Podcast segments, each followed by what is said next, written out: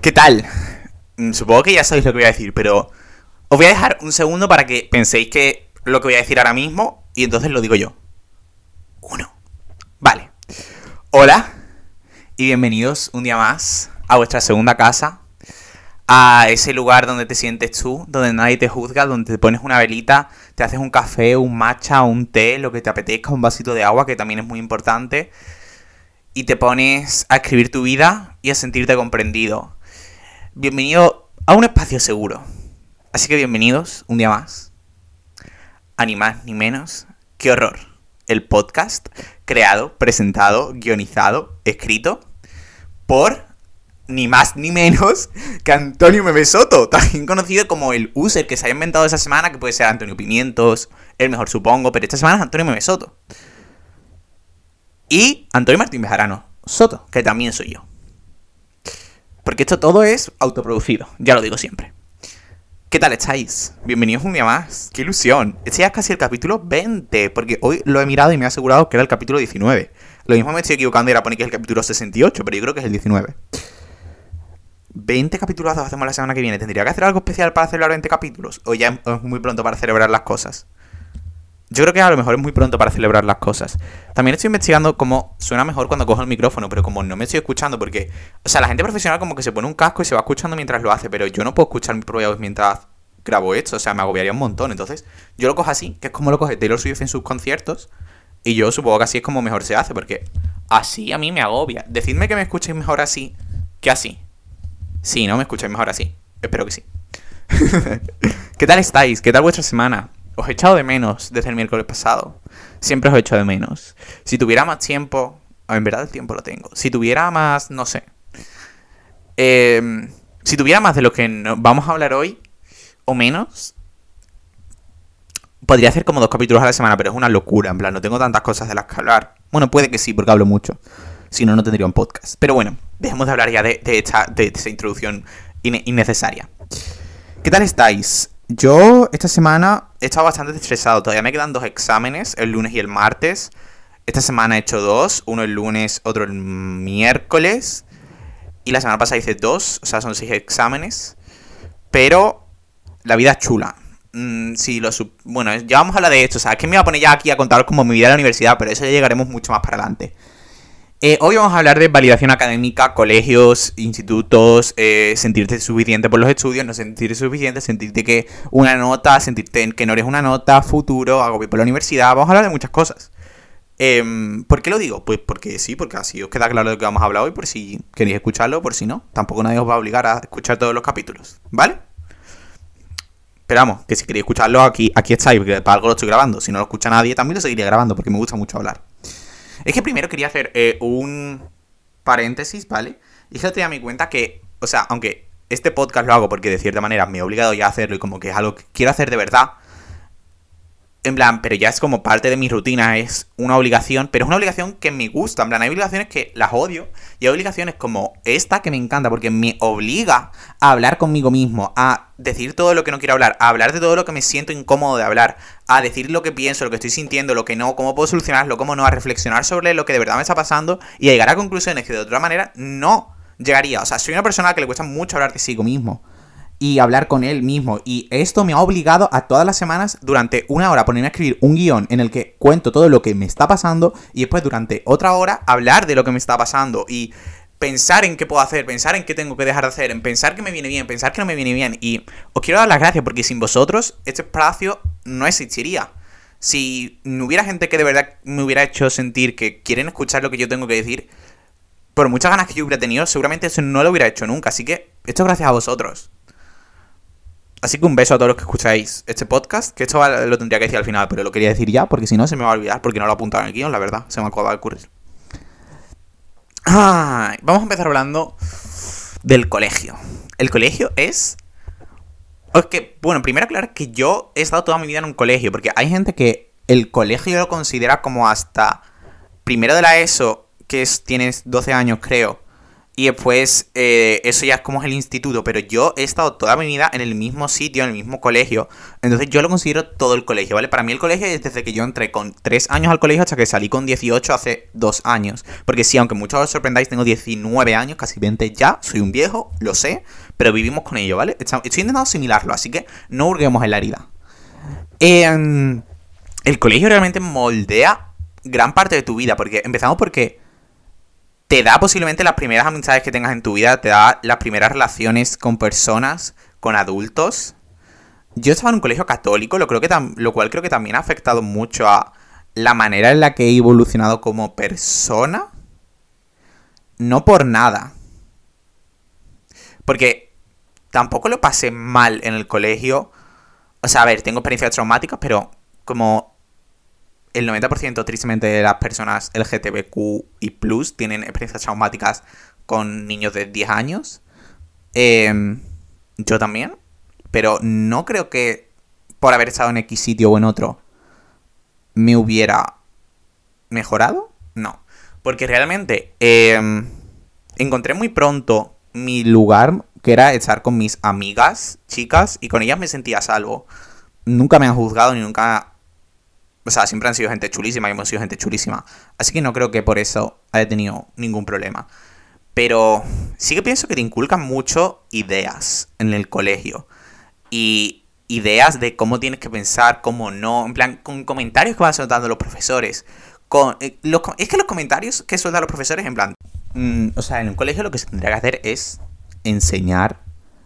Y punto. Y de cierta manera, mm, eh, bueno, es que yo creo que esto pasa, o sea, es que también es muy difícil ser una persona imparcial y dar todos los conocimientos, o sea, entiendo que si estás dando historia al final un poco de tu ideología va a salir, pero si estás dando matemáticas, no necesitas decir que te gusta el PP, que es un partido de España. Em, ¿Sabes lo que te quiero decir? Pero bueno, no estamos hoy para hablar de colegios católicos, podríamos hacer otro capítulo entero de esto. Así que hablar de como mi relación con las notas en el colegio. Yo era una persona, siempre he sido una persona muy exigente conmigo mismo, en todo lo que hago. Todo lo que hago lo quiero hacer bien. Y como yo no era un niño que destacara en deportes, yo no era un niño que destacara en absolutamente nada, no era exageradamente gracioso, no era exageradamente... Yo qué sé, ¿qué más hacen los niños? No era exageradamente... No hacía deportes, ni hacía nada. Entonces, ¿en qué podía destacar Antonio? Pues lo único que le podía destacar a Antonio eran los estudios. Entonces yo vi un hueco en el que la gente, o sea, podía destacar de alguna manera y podía ser como el mejor en algo. Y dije, bueno, pues vamos a explotarlo. Encima, claro, si empezamos, porque en primaria pues las cosas son fáciles, tampoco es difícil de sacar notas. Todo cambia cuando pasas a la ESO y es como el salto de tu vida que después lo miras objetivamente y dices, a ver, Antonio, no era para tanto, pero yo entiendo que en su momento todo lo vive con esa intensidad. Igual que dentro de unos años a lo mejor miraré a la universidad y diré, no es para tanto. Pero yo en ese momento estaba en primero la ESO y yo pensaba que era el peor año de mi vida. En plan, digo, es que yo no voy a conseguir aprobar estas asignaturas. Al final, ¿saqué buena nota en todos? Sí. Porque siempre he sido una persona que ha sacado muy buenas notas. Y realmente no es porque a mí me guste estudiar, ni es porque, porque hay gente que le gusta como estudiar y le gusta como ser una persona organizada. Y pues como llevar todo al día, no sé qué. A mí no, en plan, odio estudiar, odio dedicarle tiempo a las cosas del colegio y lo he odiado siempre. No me gusta ir a clase y estar seis horas sentado allí es que encima en el colegio era horrible. Seis horas sentado allí escuchando seis clases distintas. Yo de verdad no sé cómo el colegio iba todos los días. Desde las 8 de la mañana hasta las 3 de la tarde. Que yo a la universidad ahora cuando me dicen, tengo clase a las 10. Digo, uff, qué madrugón me tengo que pegar porque me tengo que levantar a las 9. Y voy como dos horas a clase al día. Y, ahora y antes iba a 6. Y estaba allí siempre. Iba todos los días. Y no ponía en duda nada. Es que también pienso que como... Vale, es que creo que como hay tantas horas de clase, como que se ven obligados a dar muchísimas cosas que realmente no le importan a nadie. Y a mandar muchísimas tareas y te inculcan desde muy pequeño la idea de que si no empleas absolutamente el 100% de tu tiempo, eh, que no estás en clase, que ya son 6 horas de tu día, que es un montón, a estudiar, hacer las tareas, hacer las 200 tareas innecesarias que mandan, a los 60 exámenes que hay el trimestre, porque en el colegio por alguna razón hay 60 exámenes cada semana. Siempre, no hay como un periodo de exámenes, es como que siempre hay exámenes. Y como que te inculcan desde muy pequeño la idea de que si no estás dedicando el 100% de tu tiempo a eso, estás perdiendo tu tiempo. Y tía, pues no. Y, o y eso sigue en mi cabeza ahora mismo la idea, por ejemplo, ahora estoy de exámenes y sigo teniendo muy la idea de que el, no soy capaz. A lo mejor no estoy estudiando y estoy descansando y ya me estoy sintiendo mal por estar descansando, pero pienso, Antonio, en vez de descansar, podrías estar haciendo, yo qué sé, un vídeo o leyendo o grabando algo o haciendo las cosas que me gustan hacer, que son mis hobbies. Pero sin embargo, estoy tumbado en la cama porque la idea de que, bueno, si estoy perdiendo tiempo, por lo menos estoy perdiendo tiempo haciendo nada. Porque como estoy encima perdiendo tiempo haciendo otra cosa, ya es que el tiempo que no lo estoy dedicando a estudiar, no es que no se lo estoy dedicando a nada, es que se lo estoy dedicando a otra, cosa. Y en plan, Antonio, puedes estudiar y seguir intentando llevar tus hobbies, seguir tu vida, porque si no le vas a dedicar tiempo a ti mismo, ¿qué sentido tiene que saques buenas notas? ¿Qué, tiene, ¿Qué sentido tiene nada? ¿Qué sentido tiene? En plan, está bien sacar buenas notas, está bien ser un alumno perfecto, pero ¿a qué coste? También es que, ¿qué significa ser un alumno perfecto? Es que muchas veces se intenta, o sea, se intenta, no, o sea, une la idea de que si tú tienes una media de 10, eh, haces la tarea, es porque tienes una vida perfecta. Y ya tienes eh, tu futuro súper claro, ya tienes una vida perfecta, ya sabes, ya eres la persona perfecta. Y de cierta manera te ponen unas expectativas en ti, no solo tú, sino tus padres. O sea, yo nunca he sacado las notas para mí. O sea, mm, yo nunca he dicho, buah, he sacado un 10. Soy la mejor persona del universo. O sea, esa sensación a lo mejor me dura un segundo, pero era. Pero me da tanto pánico la idea de sacar un 5 y tener que venir a mi casa. Un 5, un 5 no, o sea, la idea de sacar un 7 y venir a mi casa y que mi madre empezara. ¿Y por qué ha sacado un 7? En que has fallado, en que te has equivocado. ¿Y por qué no has sacado un 10? Es que podrías haber estudiado más, es que podrías haber hecho esto, es que podrías haber hecho lo otro. Y es en plan, mamá, ¿no te estás dando cuenta del trauma? O sea, no el trauma, pero... Bueno, un poco sí, que me estás generando en mí la ansiedad que esto me puede provocar, el estrés que esto me puede provocar. Y yo sé que no lo haces con mala intención, porque en el fondo tú lo que quieres es que yo saque las mejores notas, porque se supone que si saco las mejores notas, eso va a ser lo mejor para mí. Pero si a lo mejor yo he sacado un 7 es porque mi capacidad lo máximo que ha dado ha sido ese 7. Mi cabeza lo máximo que ha dado ha sido sacar un 7, o un 5, o un 4. No todos tenemos las mismas habilidades. Y eso también es algo que me daba mucho coraje. Y, o sea, debo reconocer que yo mm, no me considero una persona inteligente, o sea, un poco sí, pero no en ese sacar buenas notas no significa ser inteligente. Sacar buenas notas significa tener buena memoria. Yo me considero una persona que memoriza rápido. Eh, y dedico poco tiempo a ello, pero lo cojo muy rápido. Entonces, a lo mejor hay gente que no tiene esa capacidad y que para estudiarse lo que yo estudio en una hora necesita 10. Y eso hay que entenderlo. Y eso no se refleja es que quien eres como persona no se refleja en tu nota y tu esfuerzo no se refleja en tu nota. Y obviamente yo sé que es muy complicado crear un sistema justo, un sistema que eh, puntúe a todo el mundo y que le dé a todo el mundo lo que se merece. Pero es que el hecho de que el 100% de ti se refleje en los 80 exámenes que hay a la semana, con los 200 ejercicios que te mandan al día, no sé, yo no lo veo bien. Y ya después que encima te enseña a sentirte mal si no te estás dedicando el 100% de tu tiempo, es que a qué coste estás sacando buenas notas. Al coste de no tener salud mental. Es que eso es otra cosa, porque no en los colegios no se habla de salud mental. Porque desde que eres pequeño te enseñan a, yo qué sé, a dividir. Que honestamente, ¿para qué coño sirve dividir? Y ¿Para qué te enseñan las raíces cuadradas y nadie te enseña a hablar contigo mismo? A escucharte, a tener salud, o sea, no a... ¿Por qué nadie habla de salud mental en los colegios? De salud sexual. Realmente, de ti parte la base de todo. Y lo mismo tú estás sacando malísimas notas porque estás en un mal momento de tu vida. Y no eres capaz de concentrarte. Porque realmente cuando estás mal, se ve reflejado en todo. Cuando tu salud mental está mal, se ve reflejado en todo. Se ve reflejado en cómo actúas, se ve reflejado en tus notas, se ve reflejado en tus notas, en que no tienes capacidad de concentrarte, que estás estudiando y solo estás pensando en todas las cosas que te están pasando por la cabeza en ese momento. Y encima, sentarte a estudiar también te puede llegar a dar pánico porque significa estar en silencio. Y estar en silencio hace que tu cabeza empiece a hablar y que tu cabeza empiece a dar por culo. Y eso te llevará a pensar en lo que no quieres pensar, porque distraerse es mucho más fácil pensando. Entonces eso va a hacer que no quieras estudiar y que empieces a procrastinar. ¿Todo por qué? Porque nunca nadie te ha dicho, nada de salud mental. Porque nadie nunca te ha dicho cómo puedes lidiar con la ansiedad o que puedes llegar a tener ansiedad. O nadie te ha hablado de de que tienes cuadros de depresión o... Obviamente todo esto hay que tratarlo con profesionales.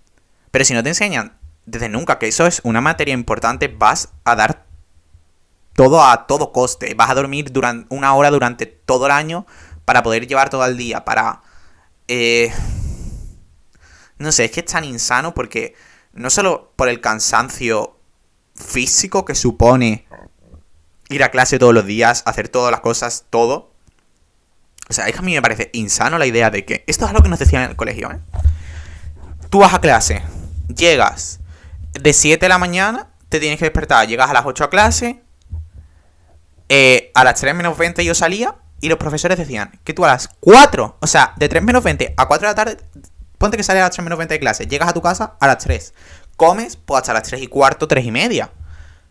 Y a las 4 te pusieras a estudiar, descansarás media hora. A las 4 te pusieras a estudiar hasta las 8. Y a las 8 pues ya descansabas. Y yo, pero vamos a ver. A las 8, mm, vale, acabo de hacer la tarea, me ducho hasta las 8 y media, estoy media hora descansando, a las 9 ceno, y ya está, en plan, es que, que, no hay tiempo para actividades que a mí me gusten, no hay tiempo para mis hobbies. Y yo entiendo que a lo mejor en una semana del año, pues a lo mejor no tengas tiempo para hacer hobbies y tengas que estar a full estudiando porque hay exámenes. Vale, lo puedo llegar a comprender. Pero que tú pretendas que yo durante todo el año esté sacrificando mi salud mental, mi cabeza, mi vida por un examen, hija, pues yo no lo entiendo, la verdad, pues yo no lo entiendo. Y que encima eh, todo el sistema se base en ello y que sientas una presión increíble en ti mismo y una autoexigencia en ti mismo, en tengo que llegar a esto, tengo que llegar a esto, tengo que llegar a esto, y lo culpable que te sientes cuando no llegas, sabiendo que tú has intentado todo lo de ti y empiezas a decir, Buah, es que podría haber hecho esto, es que podría haber estudiado más, es que en vez de haber salido tendría que haber hecho esto, es que en vez de esto tendría que haber hecho esto, es que tendría que haber dedicado 5 horas más. Pues no, si necesitabas el viernes no hacer nada, pues te coges el viernes y el viernes no haces nada y descansas, porque tu cabeza necesita descansar. Tu cabeza no puede estar 24 horas al día full estudiando. Tu cabeza a lo mejor necesita ver una película mala y reírse un rato.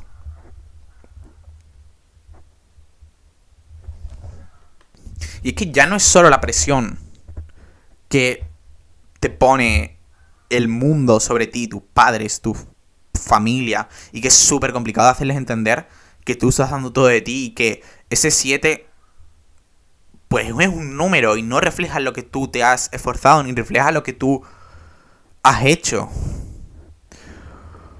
Yo sé que es muy difícil y... O sea, yo he llegado a casa con pánico de decirle a mis padres, he sacado un 7. Y me lo callaba y lo ignoraba hasta que se enteraban forzadamente. Y estaba en pánico y me daba pánico. Y eso también ha desarrollado, creo que, el, lo que me cuesta contarle las cosas a mis padres. Rollo, si organizo un viaje, no se decir hasta que no quede un día para irme al viaje. Hasta que no. Porque me da mucho miedo la reacción que puedan tener. Y eso es algo que tendría que hablarlo. Pero creo que viene de ahí. Porque es cuando empezó a darme miedo lo que podrían opinar por las notas. Y eso ya no es solo la exigencia que la gente pone sobre ti, sino la exigencia que tú pones sobre ti mismo porque estás acostumbrado a ese. a ese nivel no sé si decirlo así, a esas notas. Y como que sientes, te castigas muchísimo, sientes una decepción enorme en ti mismo. Y sientes miedo a decepcionar a los demás. Y es decir, que todos van a pensar que soy un fracasado. Si lo único en lo que soy capaz de destacar, y soy capaz de destacar siempre, ha sido esto. Ahora que no soy capaz de hacer esto, ¿qué voy a hacer con mi vida? Incluso te puedes llegar a sentir perdido por no hacer lo que estás acostumbrado a hacer o no llegar a lo que estás acostumbrado a hacer. Esto es algo que pasa mucho cuando empiezas la carrera. Y es que eh, estás acostumbrado mejor al método de estudiar en las clases del colegio. Al método de... O sea, por ejemplo, en el colegio siento, por lo menos en el mío, que estaba muy pendiente de mí. En plan, todos los días pedían la tarea, todos los días miraban no sé qué, teníamos exámenes todas las semanas. Eh, nos iban preguntando a veces las cosas y pasas de ese nivel de tener muchísimo control, de que el profesor siempre esté encima tuya, de que los profesores se sepan tu nombre, sepan cómo vas, y también la decepción que a veces eh, los profesores te hacen sentir cuando a lo mejor sacas un 10 siempre y de repente sacas un 6, porque yo que sé, has tenido una semana de mierda y estás en la mierda, y el profesor viene, lo remata y te dice, ¿qué te ha pasado, Antoñito? ¿Cómo que qué me ha pasado, Antoñito? Estoy en la mierda, lo único que te preocupa a ti es que saca un 7, a ver si lo mejoramos para la próxima, ¿no? Y volvemos. Pero ¿tú te crees que, yo quiero ese 5 o que yo quiero ese 7? Pues no, hija. Pero sencillamente, pues, mm, no estaba en el mejor momento de mi vida y lo máximo que conseguí, mucho que llegaba a eso. Y daba lo mejor de mí para llegar a eso. Y tengo que dejar de castigarme por ello. Y si yo ya me castigo lo suficiente, no hace falta que tú lo hagas. Yo ya me castigo lo suficiente en ello. Por haber sacado un 5 en vez de un 7. No hace falta que tú vengas a recordármelo y hurgar en la herida. Así que cállate. Qué borde, no he seguido, pero eso, eso es algo que nunca le diría a un profesor, pero siempre lo pienso. Diría, ya, sí, para la próxima ya. Porque soy un cagao. Pero en mi cabeza estoy en plan, eres imbécil. Es que no sabes lo, es que no sabes lo que a mí me ha costado esto. Encima que le estoy dedicando todo mi tiempo, toda mi vida. Estoy teniendo cero vida social. Saco un 7 y ahora vienes tú a restregármelo en la cara, tía, pues no me hace gracia. Y también el hecho de compararte. Uf, también algo que odio. Yo he sido este tipo de personas, ¿vale? Las tías que decían, me ha salido mal el examen. Porque yo pensaba que el examen me había salido mal. Y después no me había salido tan mal como creía. Entonces me sentía horrible cuando me dejaban el examen. Nunca quería decir mi nota, a no ser que alguien vendría y me dijera en plan, Antonio, ¿qué has sacado? Y en plan, mm, eh, pues he sacado un 9. Antonio, eres un mentiroso. Pues puede que haya sido un mentiroso, pero prefiero muchas veces ponerme las expectativas muy bajas en mi vida. Porque así sé que esas expectativas tan bajas las voy a alcanzar y si ya saco algo más que esa expectativa, pues me voy a llevar una alegría. Pero gente que me pongo la expectativa de sacar un 9 y saco un 9, en plan, y saco un 6, pues me voy a poner a llorar. Entonces prefiero tener una expectativa bajísima. Encima ya es algo que me sale solo, ya no es algo que fuerce. De tanto a lo que estado acostumbrado a infravalorarme en todo, ya me infravaloro en todo. Literalmente. Entonces, pues ya me nacía decir en plan, es que me ha salido fatal. Y yo pensaba, de verdad que me había salido fatal. Después resulta que no. Y me sentía una persona horrible. Porque sé que de cierta manera puedo haber hecho sentir mal a alguien por eso. Pero nunca era mi intención. no sé, todos estamos tan centrados en nosotros que se nos olvida que nuestras acciones también tienen repercusión en los demás. Por eso a veces prefiero callarme la boca antes que hacerle el mal a alguien indirectamente. ¿No? Y eso, cuando ya no encuentras tu sitio... Ah, vale, vale, vale, vale, perdón, perdón, perdón. Lo que estaba diciendo, que está, hay mucha gente... Esto a mí no me ha pasado tanto porque yo cuando acabé el colegio dije, ya no voy a estudiar más. Porque segundo bachillerato me dejó mal de la cabeza. Y eso que yo hay tres meses. O sea, yo en marzo de 2020, que empezó la pandemia, estaba en segundo bachillerato. Entonces yo en marzo, mayo, junio no fui al colegio, en plan, y no hice nada. Eh, pero yo no he sido más organizado en mi vida que en segundo bachillerato. Yo era de las típicas personas que siempre estudiado el día antes. Pero en segundo bachillerato de repente vi tanta cantidad de temario que dije, yo esto no lo puedo llevar el día antes. Vamos, no lo puedo llevar el primer trimestre, el día antes. O sea, lo llevaba, pero lo llevaba a un 7. Y yo quería un 10, porque yo quería entrar en mi carrera, quería no tener problemas, no sé qué, no sé cuánto. El segundo trimestre empecé a irme. ¿Lo ves? Es que esto es súper insano ahora que lo pienso. Empecé a irme todos los días de 4 a 9 de la noche a la biblioteca. Todos los días, hubiera exámenes, no hubiera exámenes, todos los días, de lunes a viernes. Y si tenía exámenes, sábados y domingos también. Y era muy, muy insano por mi parte. O sea, me pasaba el día ahí encerrado estudiando en un sitio sin ventanas, sentado, leyendo apuntes, subrayando, haciendo ejercicio de matemáticas, haciendo ejercicio de economía. ¿Para qué? ¿Para qué? Después me he dado cuenta que para nada, porque no me ha servido para nada las notas. Y em, llegó junio o sea, es el año que más sido en mi vida. Hasta que pasa, que empezó la pandemia desde estudiar, obviamente, porque ya no podía ir a la biblioteca y en mi casa, pues no soy capaz de estudiar. No sé por qué, no soy capaz de estudiar. Yo necesito como espacio para las cosas. Y para mí mi cuarto no es el lugar de estudio, mi cuarto es el lugar donde veo series, el lugar donde grabo vídeos, el lugar donde grabo el podcast. Pero no es un lugar para trabajar. Entonces, si no voy a la biblioteca, no estudio. Y, y eso, entonces dejé de estudiar completamente. Porque a ver, estaba en la pandemia, no había clase, no había nada. Hasta que, claro, ya dijeron, selectividad va a ser el 8 de julio, creo que la tuve yo. 7, 8 y 9, sí. Y estuve, o sea, es yo creo que de verdad la vez que más estudié en mi vida para unos exámenes. Estuve desde el 1 de junio hasta el 9 de julio estudiando todos los días, a todas horas, los exámenes de selectividad. Por suerte, después se vio recompensado. Y me salió bastante bien selectividad. Y saqué, yo considero que buena nota en selectividad. Y por eso estoy contento. Pero ¿A qué coste? ¿A estar un mes entero encerrado? Sí, y de verdad yo os considero que yo desde selectividad no he vuelto a estudiar. En el primer cuatrimestre, o sea, la universidad en España, o en Jerez de la Frontera, se dividen en cuatrimestres. Eh, y cada cuatrimestre, a lo mejor hay algún parcial, pero depende de la carrera, depende de la asignatura, Normalmente a lo mejor hay uno o dos y después en enero y en junio hay un mes de exámenes. En ese mes no hay clases, algo que destacaría que el colegio tendría que mejorar. En ese mes no hay clases. Vale, el primer cuatri tuve los exámenes online, por lo que podía mirar los apuntes. El segundo cuatri tuve por primera vez los exámenes presenciales. Y os juro que yo los aprobé por suerte. A mí se me ha olvidado cómo se estudiaba. Yo ahora paso una hora delante de unos apuntes y digo, ¡puf! Vaya machacón que me he echado. Es que llevo todo el día estudiando. Es que llevo, me he echado una matada y antes en el colegio era en plan, bueno, pues hoy me quedo hasta las 3 de la mañana para esto, mañana me levanto a las 6, después a las 3 salgo de clase, a las 4 me voy a la biblioteca hasta las 9, a las 9 llego a casa, ceno y de 11 a 6 de la mañana pues sigo estudiando. Y ahora es en plan, uff, llevo de 10 a 11 estudiando, vamos a echarnos un descansito, ¿no? Un cafelito. ¿Por qué me he vuelto así? No sé, es que siento que también, como la universidad, lo que estaba diciendo, no te controlan nada. En plan, los profesores pasan de ti, los profesores no se saben tu nombre, a no ser que tú levantes la mano en todas las clases, lo cual a mí me da pánico, así que nunca lo hago, nunca participo, a no ser que sea obligatorio hacerlo.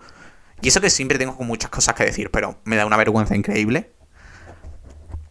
Y. los profesores pasan tanto de tu culo, de ti, de lo que sí, de lo que no que claro, no sientes como esa obligación de estudiar y va pasando los días y diciendo, tendría que empezar a estudiar hoy. Y llega el día antes y dices, Antonio, ¿no has empezado con la asignatura que tienes entera mañana y son 14 temas? Pues no. Y así es como Antonio dejó de estudiar y dije, mira, ya que me van a dar igual las notas, los profesores no saben quiénes son. Un 5 son 6 créditos. Antes mi único objetivo era conseguir una nota para hacer selectividad, sacar nota en selectividad, poder entrar en la carrera que yo quería.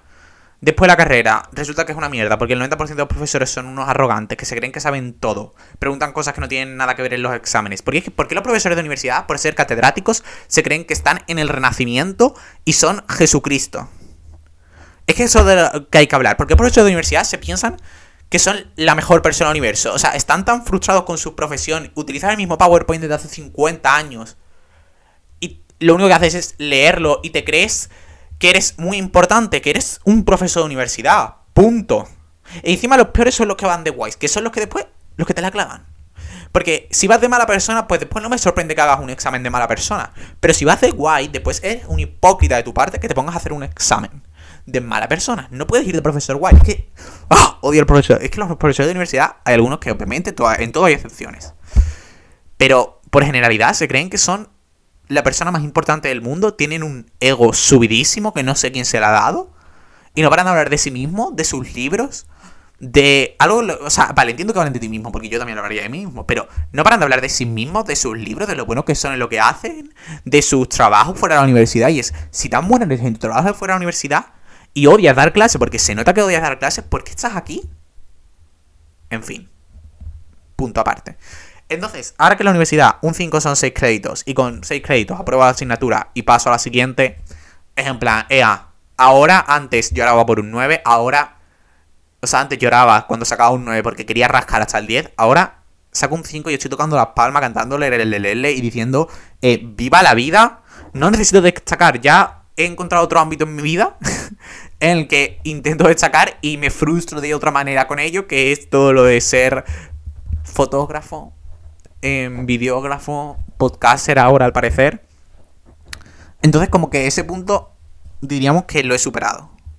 Ya no me frustro con las notas, porque ya como que un 5 me parece genial. Menos en los trabajos en los que pongo muchas horas, porque claro, si son trabajos que tienen que ver con algo artístico, me están poniendo una nota a lo que yo hago.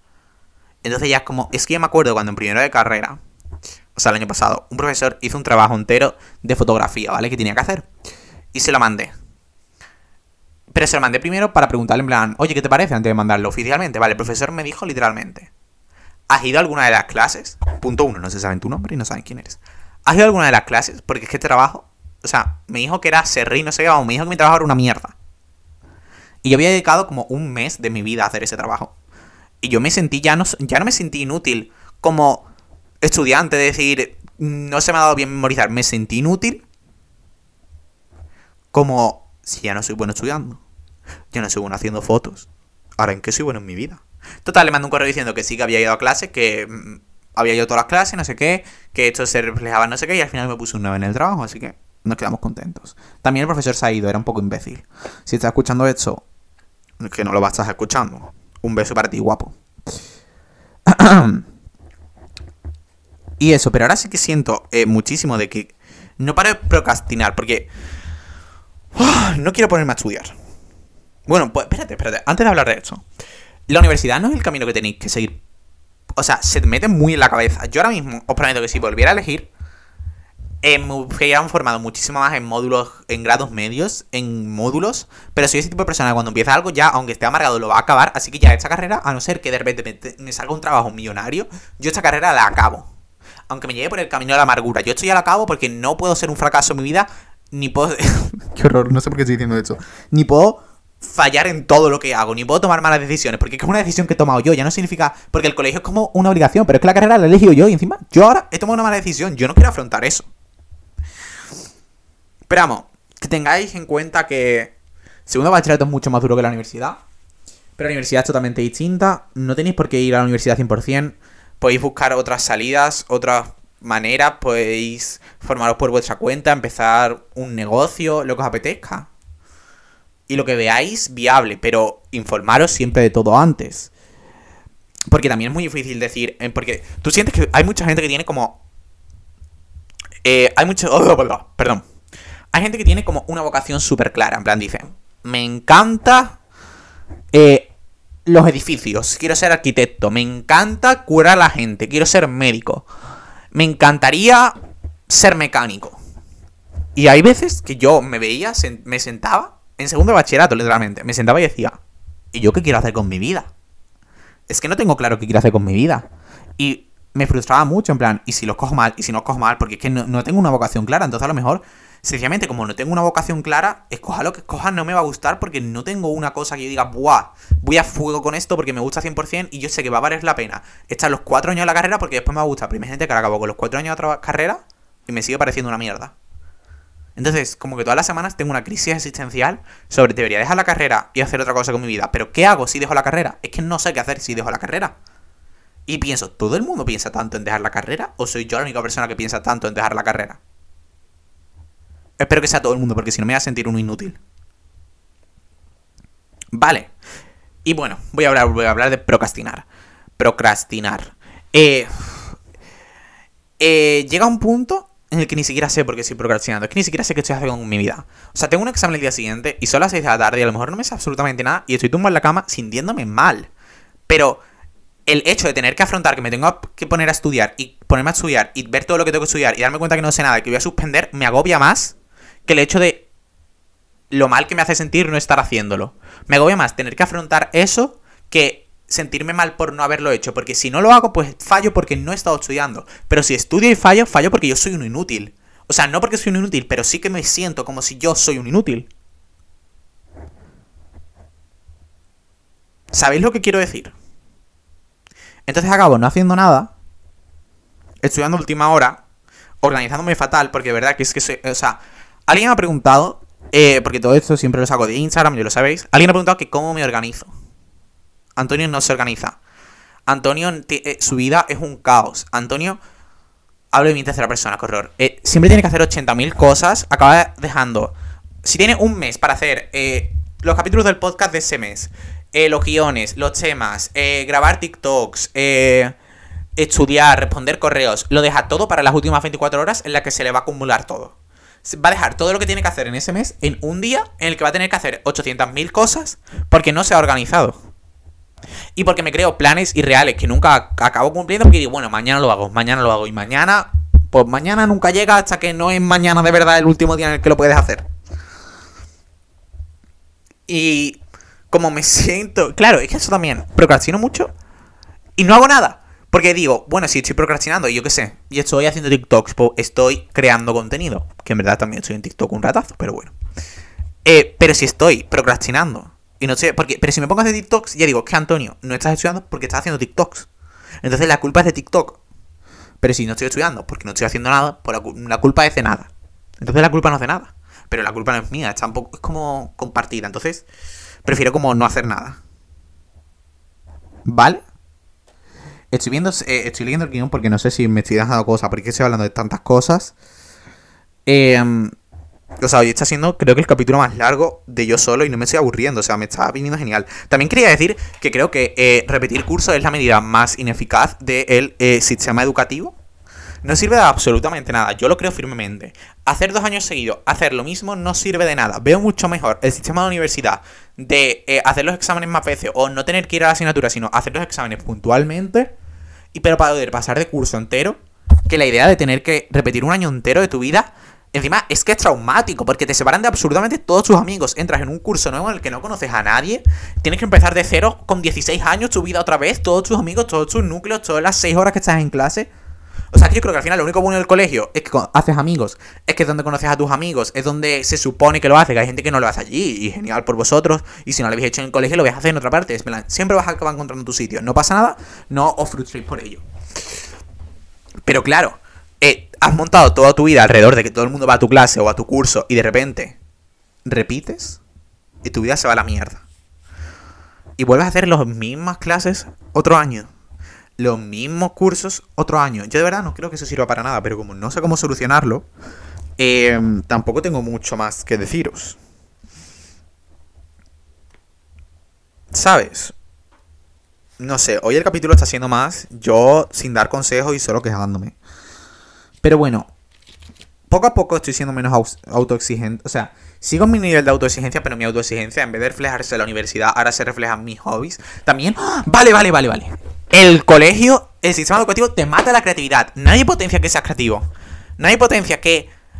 Mm, yo que sé, tía, que seas creativo. Que nadie lo potencia. Es que el colegio te mata la creatividad. Quieres que cojas esas horas de tu día y que te las dediques a estudiar todo el rato. Y aunque seas bueno pintando, aunque seas haciendo fotos, no lo vas a saber porque en el colegio no te van a enseñar a ello. Ni nadie te va a decir que puedes dedicarte a ello en algún momento de tu vida, a ser ilustrador, a ser diseñador gráfico, a ser fotógrafo. Te van a decir que eso lo apartes de tu vida y que eso es algo secundario, eso es un hobby. Tía, pues no, pues si me gusta eso, lo mismo yo tendría que estudiar esto. Pero si nunca me lo vas a poner en una opción sobre la mesa, desde pequeño me voy a meter en la cabeza que esto es un hobby, que esto es un hobby, que esto es un hobby. Nunca me voy a dedicar a ello porque esto es un hobby, esto es un hobby, esto es un hobby. Y no. No. Y también de cierta manera el agobio del colegio, del estudio, de los exámenes, también se refleja mucho en tener bloqueos creativos. Yo cuando decido exámenes es cuando menos ideas tengo, es cuando menos eh, ganas de crear tengo, porque estoy tan cansado, no física, bueno, también físicamente, porque llevo un horario de sueño horrible, sino estoy tan cansado mentalmente de eh, la cantidad de información que estoy reteniendo en una semana, que la voy a escupir en ese examen y después no me voy a acordar de nada, que no tengo ganas de hacer absolutamente nada. Solo tengo ganas de estar tumbado en la cama y dormir 200 horas el día que acabe los exámenes. Y es lo único en lo que pienso. Y bueno, para acabar, eh, esto no es algo que me toque decir a mí. Eh, pero es que alguien me la ha puesto y me ha dado a reflexionar mucho. En el colegio, no, ¿por qué no hay mujeres en los libros? ¿Por qué no me creo que en los 2000 años de historia que te dan en la historia no haya un solo libro de literatura que le haya escrito una mujer. No haya una sola mujer que haya hecho algo. ¿Por qué las ocultan? ¿Por qué no las enseñan? Mm, no, es que, o sea, esto no me toca decirlo a mí, pero quería hacer ese apunte. Y también quería hablar de, eh, aunque de hecho hablar todavía, y es la adicción que tengo al móvil. Eh, siento que gasto mucho de mi tiempo y me siento fatal después sentado en el móvil. Y me autocomo la cabeza diciendo, Antonio, pero estás creando contenido. Antonio, no estás creando contenido eh, las 11 eh, horas al día que tienes de screen time. Vale, a lo mejor estás dos grabando TikToks, una grabando historias y haciendo fotos para Instagram. Las otras, no sé sumar horas que quedan. Estás eh, mirando vídeos en TikTok. Y vale, está bien descansar, pero estoy intentando de verdad, quiero dejar de ser tan adicto al móvil y dedicar tanto tiempo al móvil. Eh, no solo porque me siento un poco mal de la cantidad de tiempo y las cosas que podría estar haciendo, sino porque no creo que sea sano para mi cabeza estar tan pendiente siempre de algo y ser... Es que creo que soy adicto. Porque siento la necesidad de, si estoy, por ejemplo, la hora que estoy grabando el podcast, es porque estoy hablando. Si, no ahora, si yo estoy ahora así en el móvil mirando al techo, diría, imagínate que ahora me ha hablado alguien y no le he respondido. Antonio dijo, pues si estaba haciendo otra cosa, pues no ha podido responder. Pero bueno, esta semana voy a empezar a leer un libro.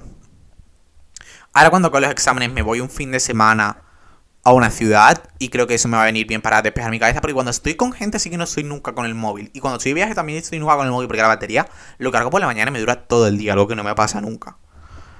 Nunca estoy con el móvil cuando estoy con gente, entonces eso es lo que necesito a veces. Mm, desconectar para conectar conmigo mismo, una frase muy típica.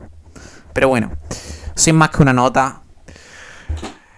Podéis tener habilidades fuera del colegio, hacer cosas que os relajen, preocuparos por vosotros. Tú eres la primera persona. Si tú no estás bien, es muy difícil que te vaya a ir bien en los estudios. Es muy difícil que vayas a tener concentración. Preocúpate. No bases toda tu validez en una nota. Vales más que un número. Te lo digo yo. Gracias por escucharme. Eh, Hoy es el capítulo más largo de la historia de este podcast. Tenéis. Podéis. Cosas que podéis hacer ya que habéis llegado hasta aquí. Podéis puntuar en Spotify el podcast de 1 a 5 estrellas. Si te metes en qué horror, te va a salir al principio. La que os apetezca. O ahí si queréis. Yo tampoco os voy a obligar. En Apple Podcast también. Y siempre podéis subirlo a vuestra historia que me ha ayudado muchísimo a que estas cositas lleguen a más gente. Y nada, un beso. Os quiero mucho. ¿Vale? Cuidaros mucho. Nos vemos la semana que viene. Y por cierto, en febrero posiblemente haya dos. O sea, uno seguro. Que a lo mejor hay dos invitados en dos capítulos distintos. Ya vosotros me decís quiénes creéis que son. ¡Un beso!